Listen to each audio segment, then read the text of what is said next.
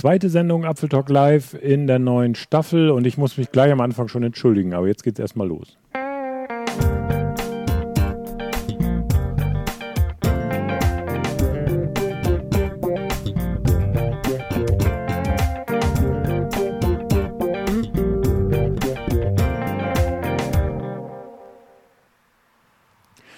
Ja, denn ähm, ich habe letzte Woche total vergessen, mich bei allen zu bedanken. Es war so aufregend, weil Joey war da, Vera war da, ich war da und ich habe es total vergessen. Also erstmal vielen Dank, Kerstin, dass du uns wieder so wunderbar in Szene gesetzt hast.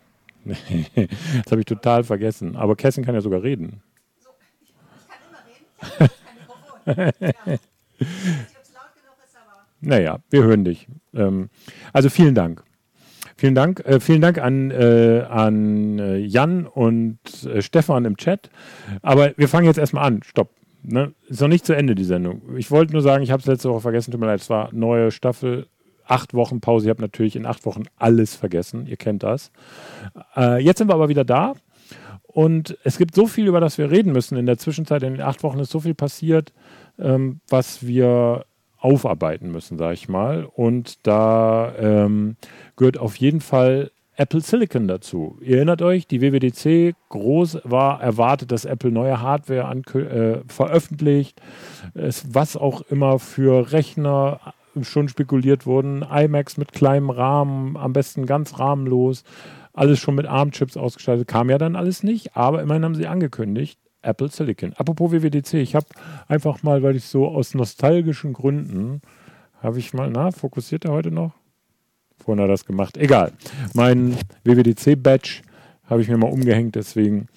Ähm, und wir reden über Apple Silicon. Apple Silicon habt ihr eben schon gesehen hier in der 6. In der, ähm, das ist das Developer Transition Kit oder als Development Transition Kit. Eigentlich fände ich es logischer, wenn man es Development Transition Kit nennen würde. Klären wir gleich mit unserem Gast. Ein Mac Mini mit ARM-Prozessor. Im Grunde, ich sage immer, es ist ein iPad Pro 2018 im Gehäuse eines Mac Mini mit macOS drauf. Mehr als das Ding, so wie es ihr ist, zeigen dürfen wir gar nicht weil da liegt ein derartige ähm, NDA, also eine Verschwiegenheitsklausel drauf. Also es ist alles streng geheim. Aber dass es die Dinger gibt, ist ja, ist ja äh, kein Geheimnis. Insofern machen wir uns da jetzt nicht, verletzen wir jetzt nicht das NDA, wenn wir hier so ein Mac Mini zeigen. Ähm, ja, Apple Silicon, ich habe mir überlegt, wenn wir über dieses doch komplexe Thema reden, müssen wir mit jemandem reden, der sich damit zumindest ein bisschen auskennt, weil er, äh, ich, um Gottes Willen, der sich damit auskennt, weil ähm, jemand, der Software entwickelt, viele Apps, der wird schon wissen, worum es geht. Und deswegen bin ich froh, dass wir ihn in der Leitung haben. Er ist zwar aus Bremen, aber ihr wisst ja, wegen Abständen und so weiter und auch aus terminlichen Gründen heute zugeschaltet. Alexander Repti. Moin, Alex. Moin. Wie geht's? Ähm, wunderbar. Ähm, ist ein bisschen warm in Bremen heute, aber ansonsten ja. äh, ist alles in Auto. Wir haben das Fenster auf. Also wenn es hier rauscht oder wenn ihr mal hupende Autos oder so, das äh, liegt daran, weil wir hier das Fenster aufhaben. Andererseits, anders wäre es nicht auszuhalten. Alex, du hast ein schickes T-Shirt an. Das haben wir zusammen gekauft vor äh, letztes Jahr. Sehr schön. Passt auch ein bisschen genau. zum CSD-Wochenende. Ich habe mir das kleinere äh, angezogen heute. Habe hab ich auch in Kalifornien gekauft. Ähm, ja, Apple Silicon, warst du, oder was hat das, sagen wir mal, ich frage mal ganz einfach zu Anfang, als du das auf der, in der Präsentation der WWDC gesehen hast, jetzt kommt Apple Silicon, ähm, was hast du als erstes gedacht? Ähm, mein erster Gedanke war voller Hoffnung in Bezug auf meine persönlichen Erfahrungen, denn ich habe mir direkt gedacht, wenn ich jetzt ein MacBook kriegen kann, das so kühl bleibt wie ein iPad Pro, dann bin ich mehr als glücklich. Und äh, ja, also ich bin mit Optimismus an die Sache rangegangen. Äh, Im nächsten Gedanken ist mir aufgefallen, dass ich als Entwickler wahrscheinlich eine ganze Menge Arbeit damit haben werde, Sachen äh, anzupassen. Ähm, aber das muss ja auch nichts Schlechtes sein. Also ich habe es ähm, im Allgemeinen sehr positiv aufgenommen. Die, ähm, die Präsentation war natürlich auch Apple-technisch sehr gut gemacht, sehr, ähm, sehr gut aufbereitet. Äh, die Präsentation von Rosetta ähm, hat mich auch sehr ja, sehr freudig gestimmt, weil es bedeutet, dass es vermutlich sehr flüssig laufen wird, das Ganze. Also, ja, ich war sehr positiv überrascht, sagen wir so. Okay, aber du hast es schon gesagt, viel Arbeit. Ähm, vorhandene Apps anpassen. Ich habe, äh, ich entwickle ja auch Apps und ich glaube, das darf man ruhig erzählen. Also man muss ja immer vorsichtig sein, da liegt ja überall Verschwiegenheitsklausel drauf, aber zum Beispiel in meinem Developer-Account liegen ein paar Apps, die jetzt auch produktiv sind, die man laden kann. Und darüber steht jetzt die Zeile, dass ich gar nichts unternehmen muss, sobald Apple mit ARM-Prozessoren, also Rechnern mit, mit ARM-Prozessoren am Markt ist oder mit Apple Silicon, werden diese Apps, sofern es möglich ist, automatisch auch dafür freigegeben. Das heißt mit anderen Worten, jemand, der dann auf so einem Rechner den App Store öffnet, wird diese Apps da finden, laden und installieren können. Ohne dass ich die überhaupt nochmal anfassen muss. Das fand ich natürlich beeindruckend. Ja, das ist, da ist von auszugehen, dass das wirklich genauso funktionieren wird.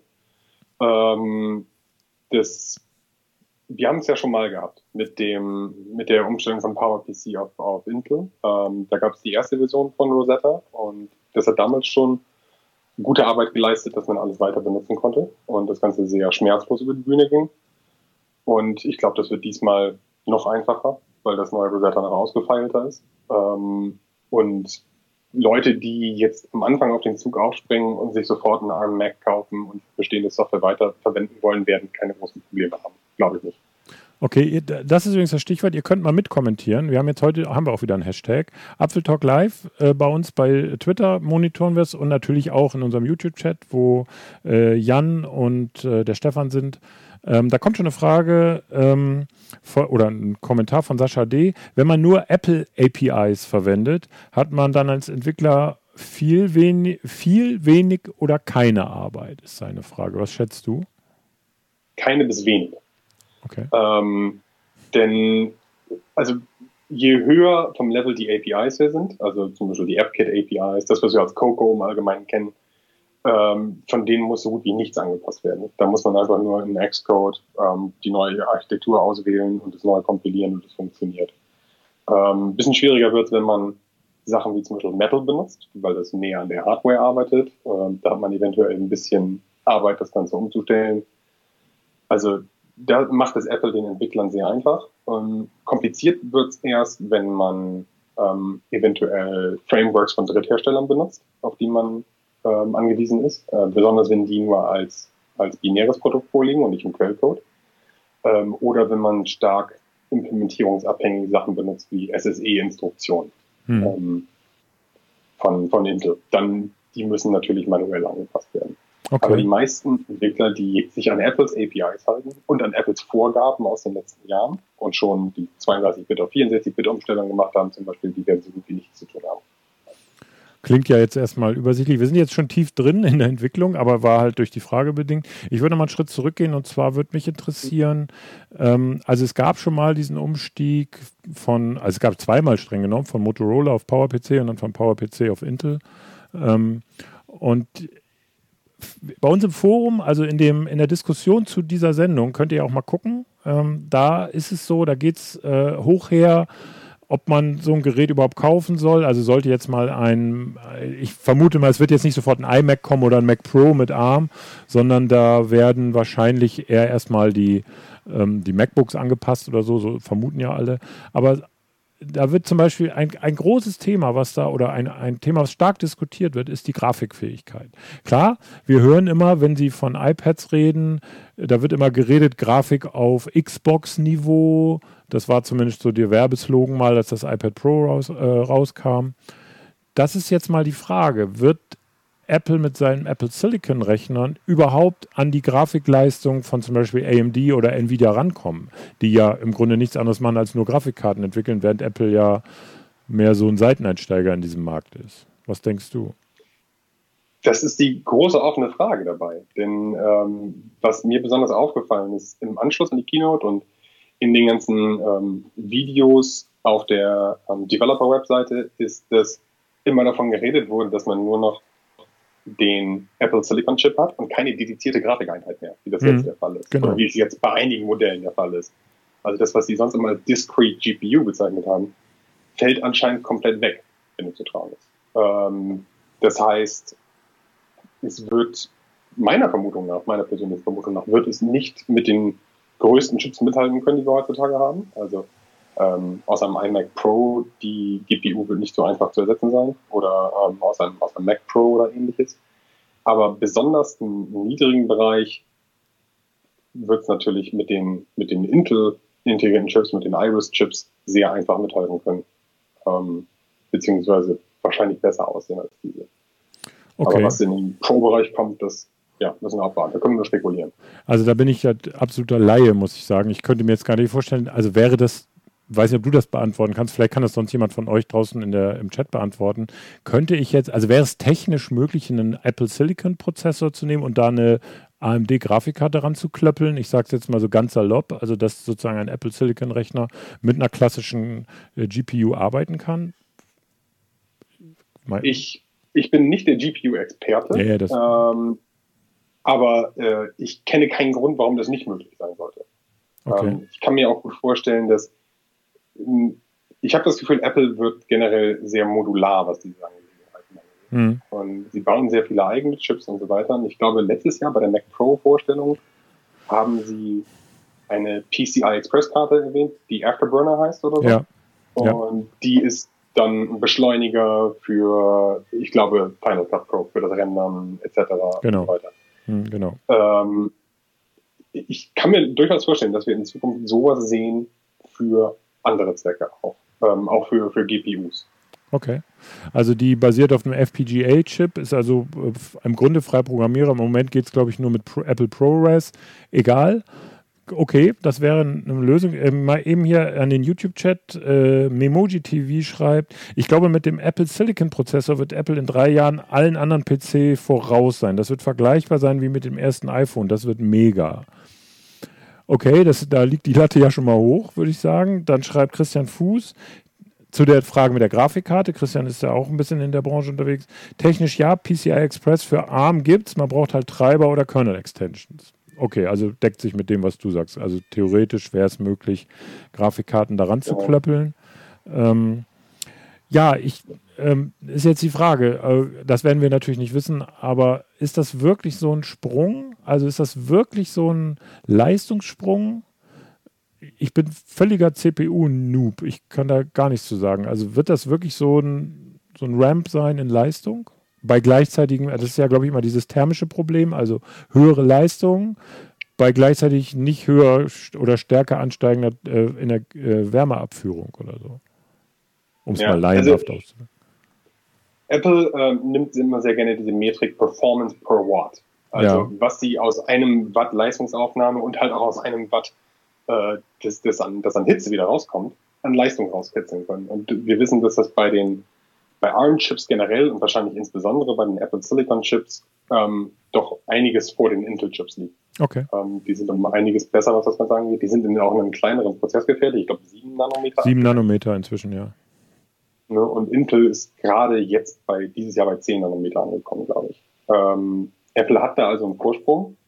Das heißt, thermisch gehe ich stark davon aus, dass die auf jeden Fall besser sind. Wir sehen das an einem, an einem iPad Pro heutzutage. Das hat keinerlei aktive Lüfter oder irgendwie sowas. Das, ne? Genau, es wird auch nicht besonders heiß. Ähm, es ist sehr angenehm. Es hält dabei auch noch lange. Äh, die Batterie, ja, ohne dass sie jetzt besonders dick ist, die Batterie. Äh, bei der anderen Seite dieses Spektrums, das ist jetzt halt die, die, die Low, Low Energy ja, äh, Seite des genau. Spektrums. Genau. Aber auf der, auf der High Performance Seite ähm, stellt sich dann halt die Frage, inwiefern, wie groß kann Apple seine Chips machen? Können die einfach äh, 24 Kerne da reinkloppen oder 48 Kerne für den nächsten Mac Pro, für eine andere okay. Mac Pro eventuell? Oder ähm, wie, wie sie das lösen, das wissen wir noch nicht. Also und wenn ich so, entschuldige, dass ich kurz dazwischen gehe, äh, wenn ich so höre, also mehr Kerne, klar, dann in meinem laienhaften Verständnis sagt mir mehr Kerne, mehr Leistung, gleichzeitig wahrscheinlich aber auch mehr Wärme, keine Ahnung. Ähm, das heißt, ganz so einfach ist es aber ja nicht, weil die Software muss ja intelligent auch diese Kerne ausnutzen. Wobei ja im iPad Pro das inzwischen so geregelt ist, soweit ich es verstanden habe, es gibt Hochleistungskerne, die sind also für Leistungs intensive Anwendung und dann gibt es so, so ich, ich nenne es jetzt mal so Low-Performance-Kerne, die eben so den Alltag bewältigen, sag ich mal. Also vielleicht, während bei Intel und ich glaube auch bei AMD alle Kerne immer alles geben können. Also die sind nicht speziell irgendwie einer bestimmten Leistungsklasse zugeordnet. Und das scheint wohl auch das Problem zu sein. Äh, Moment, es gibt noch ähm, zwei Anmerkungen. Also Tom Gotthard schreibt bei YouTube, gespannt bin ich auf die Akkulaufzeiten. 20 Stunden wären schon geil. Vermutlich dann mal so ein MacBook. Und DC ASC schreibt, das iPad Pro ist jetzt schon stark. Dann noch mit guter Kühlung denke schon, dass da einiges rauszuholen ist. Klar, hast du gerade auch gesagt, das iPad Pro hat ja jetzt keine Kühlung, also pass passive Kühlung. Also ich glaube, noch nicht mal irgendwie was. Und ist schon sehr leistungsstark. Das wird natürlich spannend, wenn man sozusagen leistungsstärkere äh, Apple Silicon CPU nimmt, die dann noch aktiv kühlt. Dann wird wahrscheinlich mehr gehen. Ne? Ja, ähm, absolut. Und also das, was du sagtest mit den Kernen, das, das ist ein großer Teil von dieser Strategie dahinter. Dass ähm, das System dir intelligent die Kerne bereitstellt, die du wirklich gerade brauchst. Und ich glaube, jetzt beim A13 sind es zwei von den High-Performance-Kernen hm. und die, die anderen nennt Apple, glaube ich, Efficiency. So war es, ähm, ja, genau. Cores. Und ähm, da werden halt sehr viele Arbeiten auch ausgelastet, die jetzt nicht unbedingt auf diese Performance angewiesen sind. Und das ist nämlich einer der großen Unterschiede, warum die mit so viel weniger Strom klarkommen als ein Intel-Prozessor zum Beispiel. Ähm, Intel hat jetzt als, ähm, sag mal, als, als Ansatz in der Richtung, dass die, dass der Takt runtergefahren wird von dem Kern zum Beispiel, wenn er nicht stark gebraucht wird. Und dann heißt es Turbo Boost bei denen oder sowas, wenn er nach oben geht. Äh, aber dann werden sie halt auch richtig heiß. Und ich kann mir vorstellen, dass das halt der große Unterschied wird bei den Apple Silicon CPUs, dass die halt nicht so heiß werden, wie wir es halt vom iPad her kennen oder auch vom, vom iPhone. Also es, man kann jetzt nicht behaupten, dass es nicht warm oder auch gar heiß wird. Das passiert schon. Ne? Es ist also nicht so, dass das sich die ganze Zeit äh, so in so einem Low-Temperature-Bereich bewegt. Das wird schon manchmal auch richtig warm. Ne?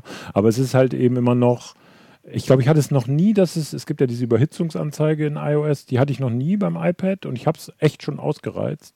Ähm, ja. Aber also es, es wird schon interessant. Jetzt kommt nächstes Thema, ist noch nicht angesprochen worden, aber spreche ich jetzt mal an, bevor wir auch auf die Softwareentwicklung kommen. Ähm, wie ist es mit Windows? Ne? Bisher kein Problem, ich kaufe mir einen neuen iMac, äh, Bootcamp drauf, Treiber gibt es in der Regel von in, durch Bootcamp gibt es dazu und ich kann Windows laufen lassen. Okay, ich weiß, ist jetzt vielleicht nicht jedermanns und Frau's Sache, aber es kann ja nötig sein. Da wird es ja jetzt schwierig, wenn man ARM-Rechner haben, oder? Ja, ähm, absolut. Also es gibt natürlich auch Windows für ARM und ähm, ich glaube, Apple hat sich noch nicht dazu geäußert, ob sie sowas ähnliches wie Bootcamp anbieten werden für ARM ähm, oder für Apple Silicon Macs. Ähm, aber irgendjemand Findiges wird schon rausfinden, wie man das, das Windows ARM auf einem Apple Silicon Mac zum Laufen kriegt. Da bin ich mir ziemlich sicher.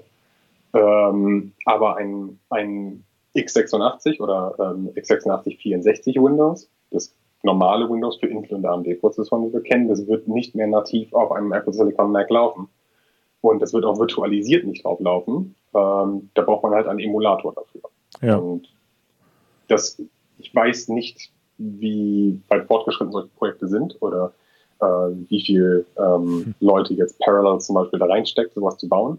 Ähm, aber ich kann mir vorstellen, dass das eine Weile dauert, sowas ähm, korrekt zu machen und es geht natürlich auch um Performance-Einbußen daher. Also, ja. ja. Windows auf dem, auf dem neuen Mac wird fragwürdig.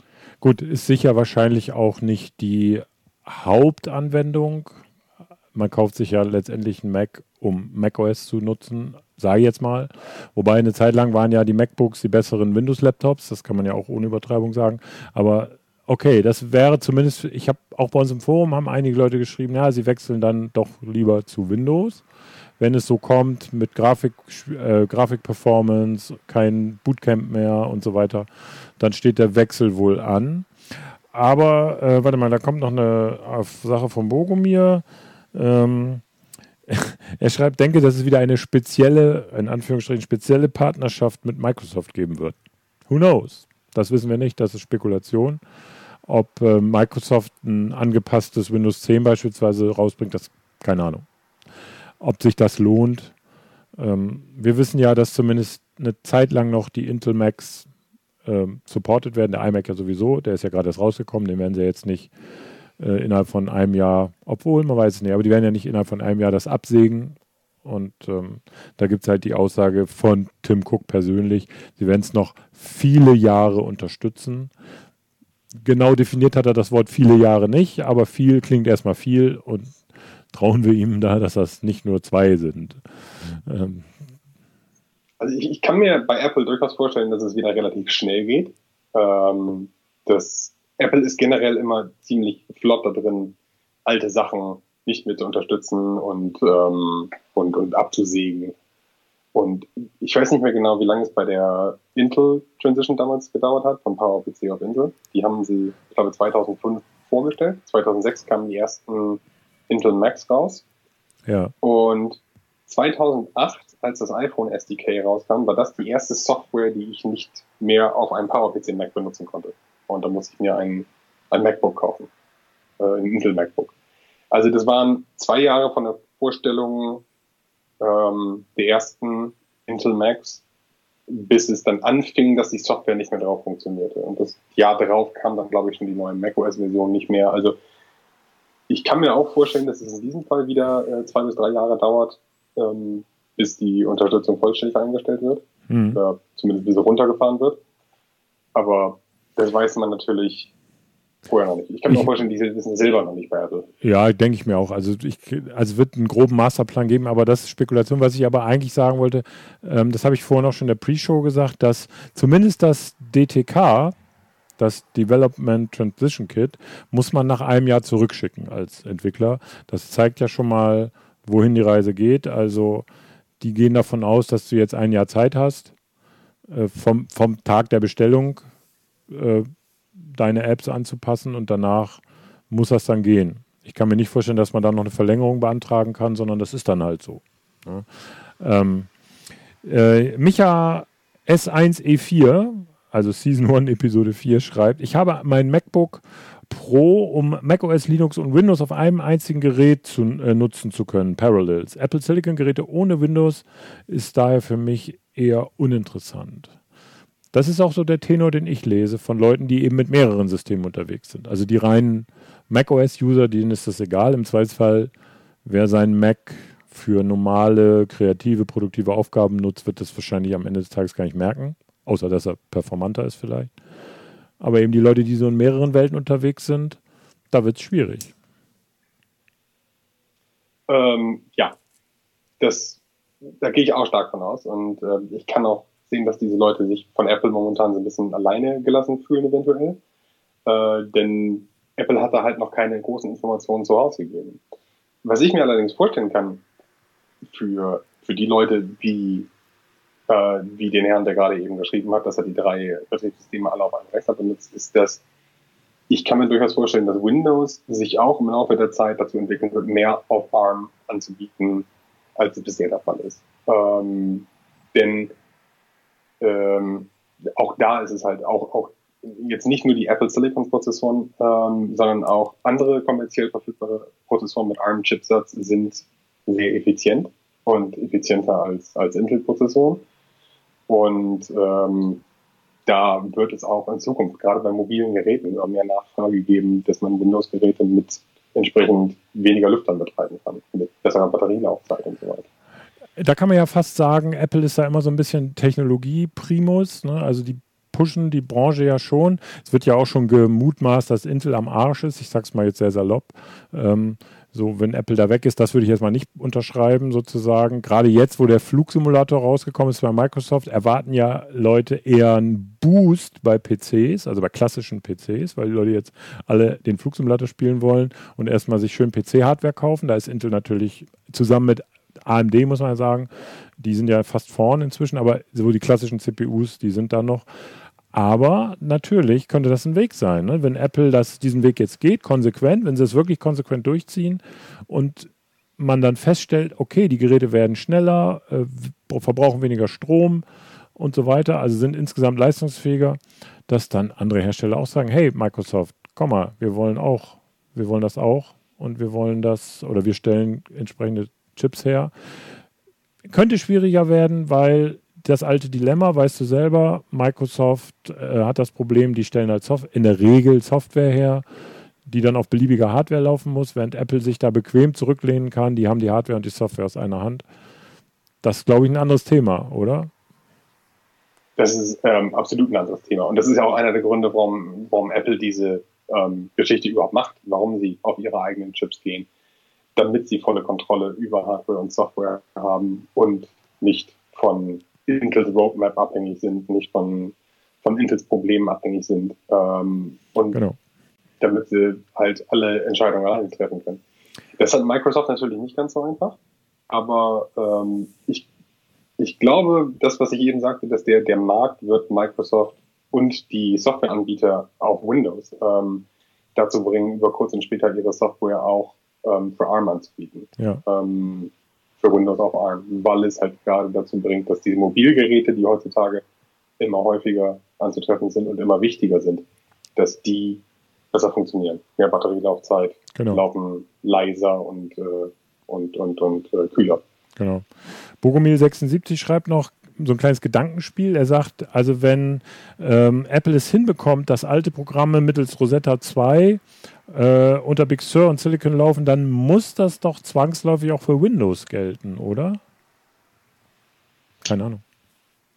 Ähm, ist ein interessantes Gedankenspiel, ähm, weil im Prinzip ist die Aufgabe von Rosetta 2 ja, dass man äh, x86 Maschinencode in ARM-Instruktionen übersetzt. Ähm, ich kann mir durchaus vorstellen, dass das sehr stark plattformabhängig ist, das Ganze.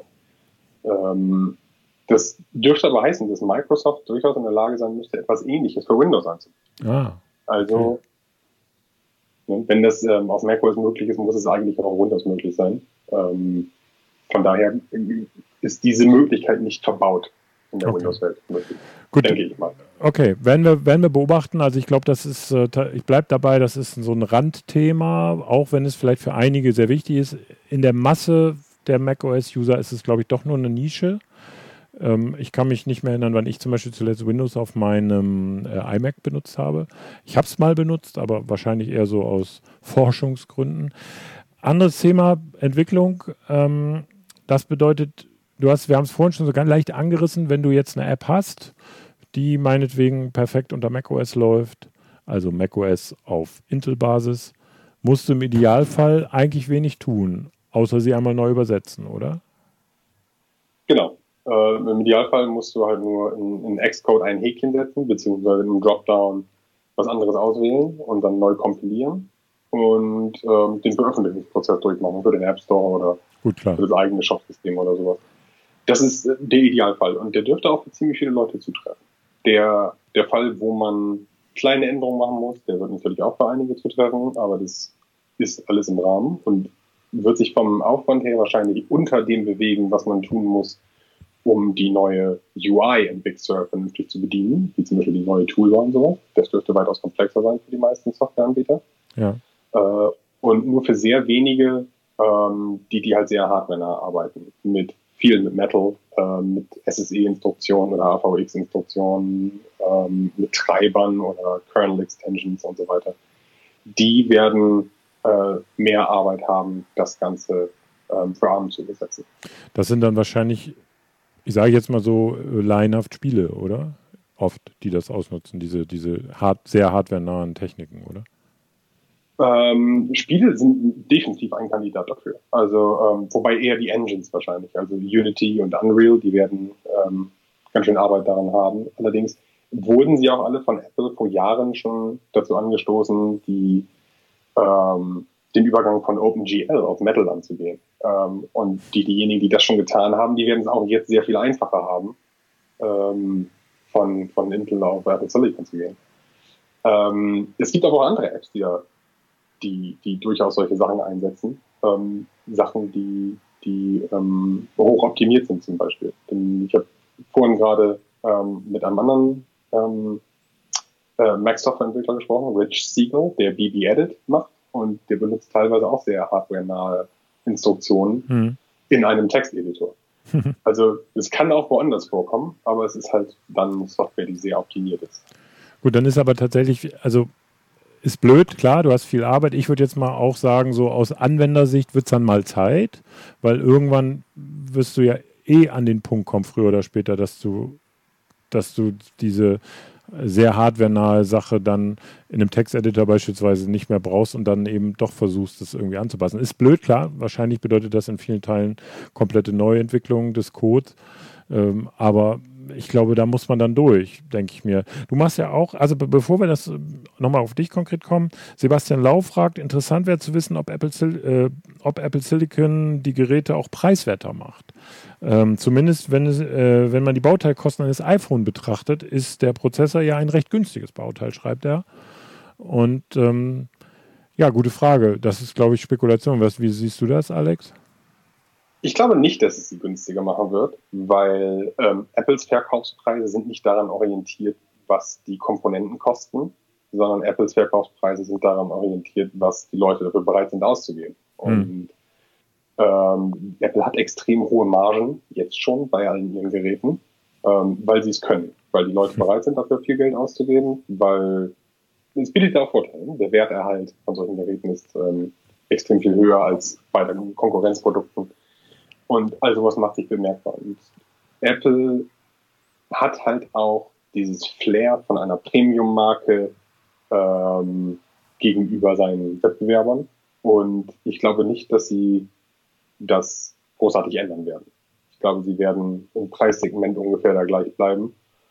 Ähm, mit Glück sehen wir leichte Preissenkungen bei einem MacBook Pro zum Beispiel. Jetzt ein, ein neues MacBook Pro in einer äh, 16 Zoller in einer Konfiguration für einen Entwickler kostet mal schnell 3000 Euro. Und ja. wenn man Glück hat, wird es ein bisschen günstiger, ähm, aber ich würde nicht unbedingt davon ausgehen. Ja, also ich, ich sehe es ähnlich. Ich würde immer sagen, man kauft halt das Produkt für die Aufgabe, die man damit äh, erledigen möchte. Also zum Beispiel bei einem MacBook Pro möchte man vielleicht Videoschnitt machen oder mobil irgendwelche Dinge erledigen. Und da spielt es in erster Linie erstmal keine Rolle, was da drin ist, sondern dass er eben die entsprechende Leistung an, abrufen kann. Und das lässt sich Apple halt bezahlen. Also da bin ich tatsächlich, äh, ja, da, da denke ich, werden wir nicht viel Preisnachlass sehen, nur weil da jetzt eine andere Architektur drin ist und die möglicherweise günstiger herzustellen ist. Das ist auch, glaube ich, nicht so schlimm, wenn das Ding die Aufgabe erfüllt, die es soll. Also ich rede jetzt vom professionellen Bereich. Wenn du das jetzt nur kaufst, weil du es kannst, äh, dann vielleicht nicht. Aber wenn du das jetzt in irgendeiner Weise professionell nutzt und du dadurch äh, produktiver bist, schneller Videos veröffentlichen kannst beispielsweise, dann spielt es ja vielleicht auch mehr Geld ein und dann ist es am Ende des Tages auch egal, ne, was die Kiste dann, also nicht ganz egal, aber einigermaßen egal. Okay. Kommen wir nochmal zu, zur Entwicklung, zu dir. Du hast, äh, ich glaube, so viel dürfen wir verraten. Du hast auch so ein Mac Mini äh, Development Transition Kit. Hast du oder hast du nicht? Habe ich gar nicht gefragt, ehrlich gesagt. Wenn, wenn wir das verraten dürfen, dann. Äh, ja, ich glaube, das dürfen wir verraten. Ja. okay. ja, äh, habe ich. Ähm, ja, viel dürfen wir ja nicht drüber erzählen. Ähm, aber gerade für, für Entwickler, ähm, die ähm, jeden Tag an Mac-Applikationen arbeiten, ist es natürlich wichtig, Zugriff zu so einem Gerät zu haben. Und ähm, damit man halt seinen ganzen Bildprozess darauf ausrichten kann, damit man testen kann, dass die Software auch tatsächlich darauf funktioniert, damit man sie dafür optimieren kann. Ja. Und ich, ich kann mich noch erinnern, wie schwierig es war damals, als das erste iPad rausgekommen ist. Dann gab es das, glaube ich, in den USA drei Monate, bevor das nach Deutschland gekommen ist. Ja. Und dafür Software zu entwickeln, ähm, bevor man das Gerät überhaupt hatte, war hm. abenteuerlich. Ähm, man ja. musste sich sehr viele Sachen denken. Ähm, das stimmt. Ja, und es kam halt auch tatsächlich, es ist, damals gab es keine Entwicklergeräte oder sowas, sondern es kam an dem Tag raus und der App Store war verfügbar und die ersten Apps waren dann schon im App Store, ohne dass die Entwickler so ein Gerät in der Hand hatten. Ähm, das hat Apple natürlich einfacher gemacht beim Apple TV zum Beispiel 2015. Da gab es Geräte für Entwickler, die man für einen symbolischen Euro bekommen konnte, ja. wenn man Glück hatte in der Lotterie. Und das war sehr hilfreich für Entwickler, weil dann konnte man, man hatte eine gewisse Zeit, um diese App tatsächlich auf dem Gerät zu testen, ähm, was sehr wichtig war. Und genauso ist es bei diesem Developer Transition Kit jetzt wieder so, dass man, gerade wenn man große, komplexe Apps hat, und Mac-Apps sind in der Regel größer, komplexer, aufwendiger, als es bei vielen iPad-Apps der Fall ist, ähm, dann muss man die schon entsprechend testen. Ja. Ja, das glaube ich auch. Also ich habe da schon so Erfahrungen gemacht. Wie gesagt, viel, das darf man jetzt nicht konkret erzählen, aber es ist nicht nur, sagen wir mal, vergnügungssteuerpflichtig, jetzt so eine App auf so einem Transition Kit da anzupassen. Das ist ja auch zum Beispiel, das kann man ruhig erzählen. Ich habe so eine Radio-App für Bremen 4 gemacht. Also die Spiel, also streng genommen hat sie, äh, ich, hat sie der Patrick Dehne gemacht, aber wir haben sie zusammen entwickelt, sage ich mal. Und die ähm, Grüße übrigens an Patrick. Und ich habe jetzt mal in meiner Naivität gesagt, komm, Alter, die soll dann später auch auf Big Sur laufen. Einfach so, ne? die hat nicht viel Bedienelemente, ein Play-Button, das wird man ja wohl hinkriegen. Und ich kann nur sagen, so einfach geht's nicht. Ist leider, ähm, also einfach in Xcode laden, kompilieren, sagen für macOS, Big Sur, äh, Apple Silicon. No, das geht nicht. Lass mich raten, dann habt ihr den Code wahrscheinlich schon längere Zeit nicht mehr angerührt. Äh, doch, doch, die ist, äh, sagen wir mal, die ist äh, gerade im Januar von in Swift von Grund auf neu entwickelt. Also er kompiliert sie, das ist nicht das Problem, aber es gibt, ähm, also wie gesagt, ohne so sehr ins Detail zu gehen, ähm, es gibt Probleme mit der UI, alles Mögliche, da muss nachgelegt werden. Also es ist, wie gesagt, es ist nicht einfach nur, ähm, nur kompilieren. Aber ist es dann eher ein Big Sur-Problem oder ist es ein, ähm, ein Apple Silicon? Keine Ahnung. Ich vermute, es ist ein Beta-Problem. Also, das ist ja alles noch Beta da drauf. Ich schiebe das immer auf Beta. Ja. Also, keine also, Ahnung. Meiner Erfahrung nach sind die, die, die meisten Anpassungsschwierigkeiten sind einfach aufgrund von der neuen macOS-Version und nicht von, aufgrund von der neuen Prozessorarchitektur. Weil die gerade auch sehr viele ähm, UI-Änderungen mit sich bringt. Ja. Ähm, sie, sie passen ja auch die, äh, die, die Betriebssystemversion an. Es wird nicht mehr macOS 10 sein, sondern macOS 11. Ja, genau. Und das zeigt sich halt dementsprechend. Ähm, und dass diese beiden Sachen gleichzeitig kommen, ist einerseits verständlich, andererseits ein bisschen, äh, macht es ein bisschen Stress für Entwickler, die jetzt ähm, äh, diese beiden Umstellungen gleichzeitig haben. Einmal von diesem UI-Schema, wo sich doch viele Sachen sehr rabiat ändern. Ja. Und von den Prozessorarchitekturen. Und ich glaube aber einfach, die, für die meisten Entwickler, die ganz normale ähm, macOS Desktop-Anwendungen machen, ist der, der Aufwand von der Portierung der UI zu Big Sur ähm, größer. Besonders wenn man noch ältere Versionen wie ja. irgendwie High Sierra oder Catalina unterstützen möchte.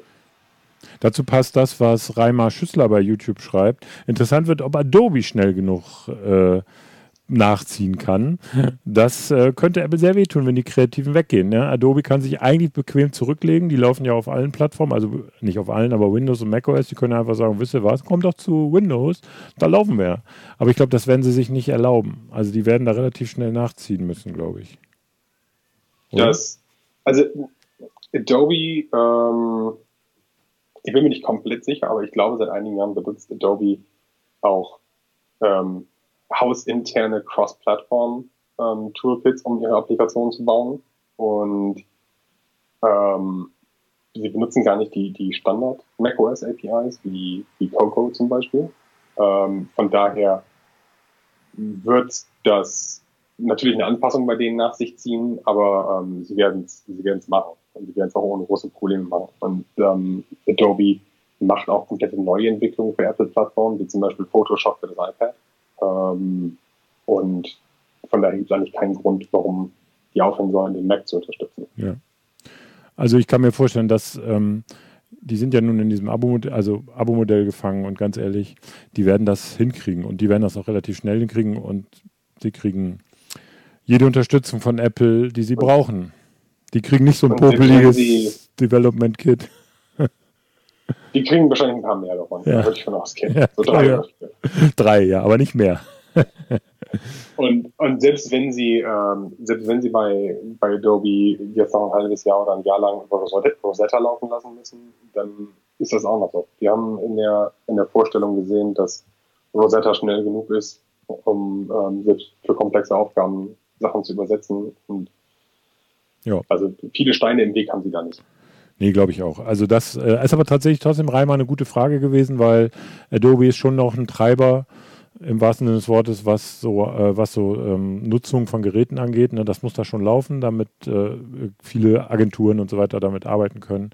Das wäre irgendwie auch nochmal ein interessantes Thema. Das müssen wir mal mit unserem Agenturprofi Carlo besprechen. Carlo Di Gian Vittorio, schöne Grüße übrigens, wenn du zuschaust, ähm, wie die in der Agentur damit umgehen. Ne? Also ob jetzt zum Beispiel Agenturen jetzt einfach radikal alle Rechner raus, alles auf ARM, kann ich mir eigentlich nicht vorstellen. Ist eigentlich absurd, ne? weil das ist eine viel zu hohe Anfangsinvestition und die Geräte laufen ja noch. Haben wir schon besprochen, ne? die werden weiter unterstützt.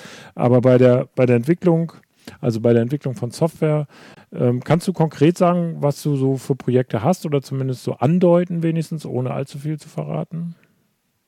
Ähm, ich ich kann es beim Namen. Ich bin ähm, ja freiberuflicher Softwareentwickler. Das heißt, ich habe wechselnde Kunden und ich habe ähm, äh, im letzten Jahr, oder in den letzten Jahren fast ausschließlich an Mac-Apps gearbeitet. Momentan ähm, an Sketch, ähm, was vielen wahrscheinlich ein Begriff ist, weil es eine, eine sehr bekannte Vektor-Grafik-Applikation ähm, auf dem Mac ist. Und die ist auch komplett Mac-nativ und äh, benutzt die, die High-Level ähm, und so weiter. Mhm. Und ne, von daher kriege ich da halt auch ein bisschen, da kann ich nicht zu viel von erzählen, aber ich kriege natürlich auch ein bisschen mit, wie das, ähm, wie die Herausforderungen aussehen, die einen da so treffen.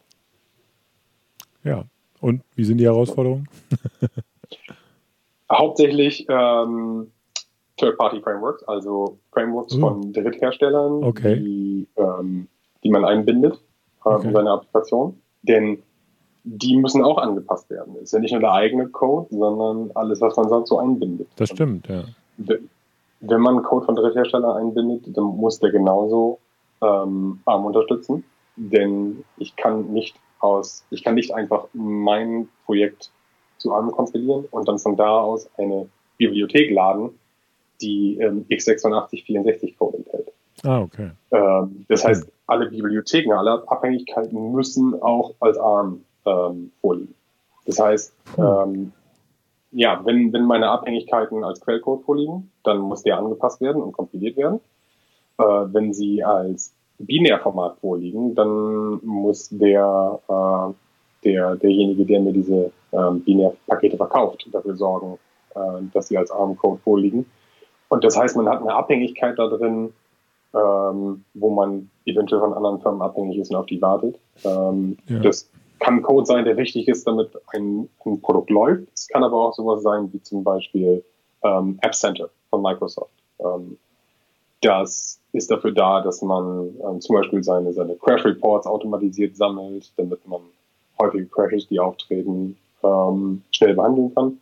Und die haben dann halt auch ein entsprechendes Framework, das man in seine Apps eingliedert. Und ich glaube, dass es zum jetzigen Zeitpunkt, kann man sein, dass sich das schon geändert hat, aber ich glaube, zum jetzigen Zeitpunkt gibt es das noch nicht in ARM-kompatibler Fassung. Hm. Das heißt, auf sowas ist man angewiesen, auf sowas wartet man. Also würdest, ähm, du, würdest du aus dieser Erfahrung zum Beispiel raten oder sagen, dass man künftig lieber nicht mehr auf so Drittanbieter-Frameworks geht? Oder ist das zu einfach das, gedacht? Das ist generell meine Meinung. Ähm, und das ist, das ist generell ein kontroverses Thema in der gesamten ähm, Apple-Entwicklerszene. Ähm, macOS nicht so sehr wie iOS. In iOS, glaube ich, wird es mehr benutzt, dass man ähm, viele Drittanbieter-Frameworks benutzt, hm. die meistens auch als Quellcode vorliegen aber man holt sich damit halt eventuell den ganzen Wartungsaufwand ins Haus. Wenn ich nicht abhängig mache von irgendeinem Drittanbieter-Framework und der Drittanbieter stellt eventuell irgendwann die Wartung davon komplett ein oder sowas, dann muss ich damit rechnen, dass mir diese ganze Wartung äh, zufällt, die ich das selber machen muss, oder dass ich den Aufwand habe, das Ganze zu ersetzen. Und das ist immer so eine, so eine unbekannte Größe. Ähm, da kann man schlecht mit rechnen, wie viel persönlichen Aufwand das so in den nächsten Jahren nach sich ziehen wird von daher fahre ich mit der Philosophie, dass man so wenig wie möglich ähm, Abhängigkeiten von, von Drittanbieter-Code einbaut, wie es irgendwie geht. Und das Ganze lieber selber baut. Und ähm, ja, dann hat man es genau auf die eigenen Bedürfnisse angepasst und man ist vor vielen Überraschungen zumindest geschützt. Ist äh, wahrscheinlich so ein bisschen auch natürlich abhängig von, äh, von der Zeit, also man nimmt ja gerne dann wahrscheinlich sowas wenn das schon existiert, warum soll ich das Rad nochmal neu erfinden?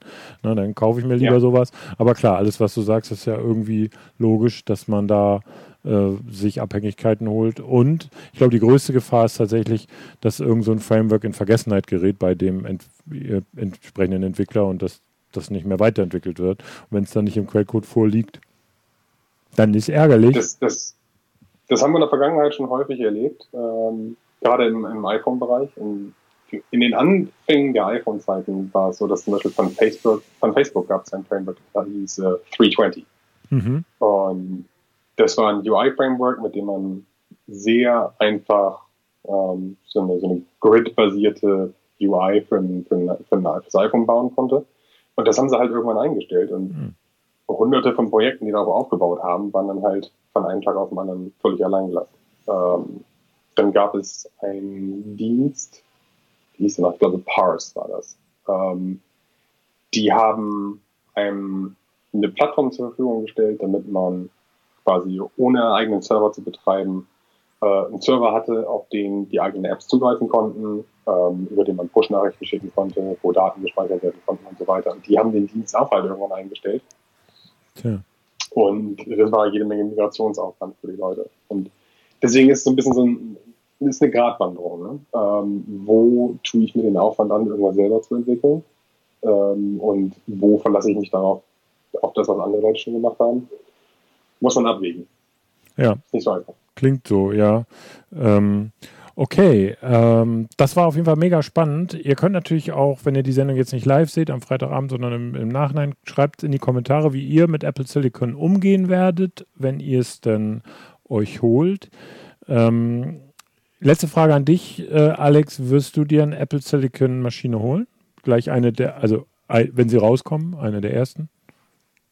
Gehe ich stark von aus. Ähm, ich habe natürlich auch noch so leise Hoffnung, dass Apple das mit dem, mit dem Developer-Kit wieder genauso macht wie vor 15 oder 14 Jahren. Ähm, ich weiß nicht, wie vielen das noch in Erinnerung ist. Damals war das so, dass das Intel Developer Kit war ein, ein ATX Motherboard in einem Power Mac Gehäuse. Und das musste man auch nach einer bestimmten Zeit wieder zurückgeben, weil Apple einfach nicht wollte, dass diese Geräte überall rumfliegen. Aber die Leute, die sich das Entwickler-Kit damals geholt haben, äh, haben ein, ich glaube, ein iMac war das, einen der ersten Intel iMacs zur Verfügung gestellt bekommen. Also vielleicht haben wir Entwickler Glück und wir bekommen wieder einen kleinen Mac zur Verfügung. Bitte Apple. Ähm, aber auch ansonsten werde ich vom Berufswegen natürlich relativ schnell hier einen ARM-Mac äh, zulegen. Ähm, und ich freue mich auch, ehrlich gesagt, darauf, oder ich, meine Hoffnung ist es, dass ich, dass es performante, aber trotzdem sehr relativ kühle MacBook, MacBooks oder MacBook Pros gibt. Ja, das ist meine auch. Und ähm, meine Hoffnung ist natürlich auch, dass Apple da irgendwie uns ein Goodie überlässt, dass wir diese teure Miete bezahlt haben für das Developer Transition Kit über 500 Euro und dass wir dann vielleicht, ich glaube, es wird ein Gutschein werden. Aber das werden wir sehen in einem Jahr oder in einem Jahr, ein paar Monaten, wenn es dann soweit ist. Ähm, vielen Dank, Alex. Das war wieder sehr, sehr spannend. Gerne. Und natürlich äh, freuen wir uns, wenn wir, äh, wenn was konkret wird mit ARM, wenn wir sicher wieder, wieder mit dir reden, da freue ich mich schon drauf. Wenn ihr die Sendung gut fandet, dann wäre es doch schön, wenn ihr mal einen Daumen nach oben da lasst und ein Abo. Das würde uns auf jeden Fall weiterhelfen. Äh, Dafür schon mal vielen Dank. Wenn ihr uns unterstützen möchtet, könnt ihr auch einen Superchat dalassen oder einfach mal bei Social Media gucken. Wir sind zum Beispiel bei Instagram. Jetzt habe ich keinen Joey da, der das sonst immer so passend macht, deswegen sage ich es heute einfach nur. Apfeltalk Tiefstrich GmbH ist unser Instagram-Account. Könnt ihr mal gucken, immer schöne Bilder und ähm, natürlich die apfeltalk.de Seite unser Forum, unser Magazin mit allen Nachrichten. Könnt ihr euch vielleicht für den Newsletter anmelden, dann bekommt ihr immer 20 Uhr jeden Tag eine gebündelte Zusammenfassung, was in der Apple-Welt so los ist. Und es wird ja spannend werden, denn äh, wir erwarten ein neues iPhone, wir kriegen einen neuen iMac oder beziehungsweise haben wir schon gekriegt. Ähm, und über den reden wir nächste Woche sehr wahrscheinlich. Da sitzt Vera mit mir hier auf dem Sofa, freue ich mich schon, wenn sie dann hier wieder sitzt. Und dann sprechen wir sehr wahrscheinlich über den neuen iMac, der vermutlich noch nicht im Studio sein wird. Das kann ich noch nicht sagen, aber auf jeden Fall wollen wir drüber reden. Und ansonsten bedanke ich mich diesmal ganz äh, formell und freundlich bei Kerstin. Vielen Dank, dass du uns heute wieder so prima äh, betreut hast. Die Sendung läuft super. Denk an den Abspannbutton gleich. Kurze Erinnerung. das blaue Licht, das wurde gefordert. Deswegen müssen wir, das, das müssen wir gleich nochmal machen. Äh, vielen Dank an Jan und Stefan im Chat, dass ihr uns versorgt habt. Danke an euch, dass ihr zugeschaut habt. Nächste Woche, Freitag, 19 Uhr, sind wir wieder für euch da. Bis dahin wünschen wir euch ein schönes Wochenende und eine schöne Woche. Macht's gut. Tschüss.